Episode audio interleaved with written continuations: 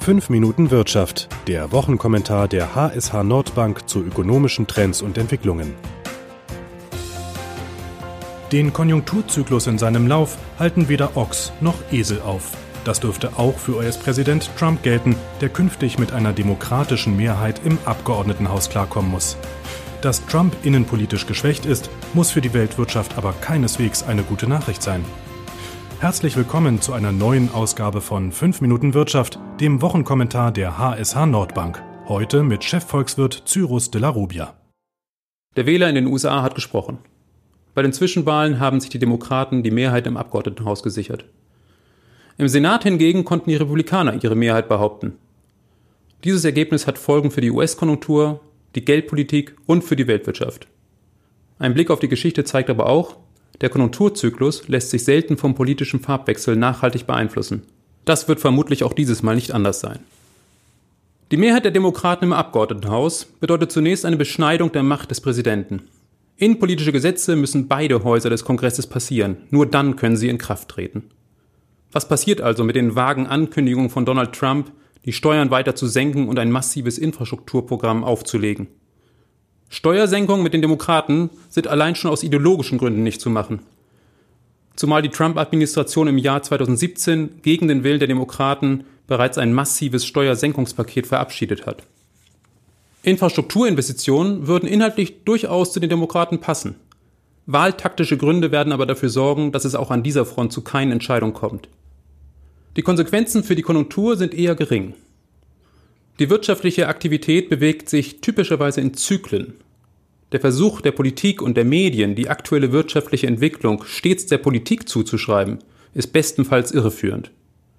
So wenig wie Präsident Donald Trump den derzeitigen Aufschwung verursacht hat, so wenig wird die Regierung in der Lage sein, die nächste Rezession zu vermeiden. Vielmehr ist es einfach so. Der Aufschwung neigt sich seinem Ende zu. Unternehmen stellen fest, dass sie an ihre Kapazitätsgrenzen stoßen. Am Arbeitsmarkt gibt es enorme Schwierigkeiten, qualifiziertes Personal zu bekommen. Bei einer Arbeitslosenrate von 3,7 Prozent nimmt das auch kein Wunder. Zuletzt wurde ein derart gut ausgelasteter Arbeitsmarkt im Jahr 1969 erreicht. Unter diesen Umständen können Unternehmen nicht mehr wachsen. Aufträge müssen abgelehnt werden. Überstunden, Löhne und Inflation steigen. Kurz, die Wirtschaft überhitzt. Überhitzungen münden üblicherweise in eine Rezession. Diese erwarten wir für 2020. Für Panik ist aber kein Anlass, da die Abschwächung vermutlich relativ milde ausfallen wird. Hat das Wahlergebnis Auswirkungen auf die Geldpolitik?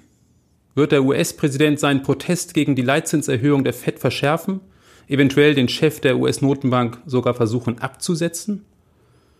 Weitere Kritik an der Fed dürfte Trump insbesondere dann äußern, wenn es konjunkturell nicht mehr so rund läuft oder die Aktienmärkte in die Knie gehen. Auf einen Versuch, den Fed-Präsidenten Jerome Powell abzusetzen, wird Trump verzichten. Der Ruf der Fed ist zu gut, als dass der Präsident durch einen derartigen Schritt irgendetwas gewinnen könnte. An den geplanten Leitzinserhöhungen wird die US-Notenbank unbeirrt festhalten. Bis Ende 2019 rechnen wir mit insgesamt vier Zinsanhebungen. Schließlich sollte man einen Blick noch auf das Thema Protektionismus werfen. Trump wird sich vermutlich mit großer Energie diesem Thema widmen. Nicht nur, weil ihm das ein Anliegen ist, auch weil der Präsident bei einem geteilten Kongress innenpolitisch kaum Profil gewinnen kann, in der Handelspolitik aber sehr wohl. Der Handelskrieg mit China dürfte eskalieren. Und eventuell ist auch im Streit mit der EU noch nicht das letzte Wort gesprochen.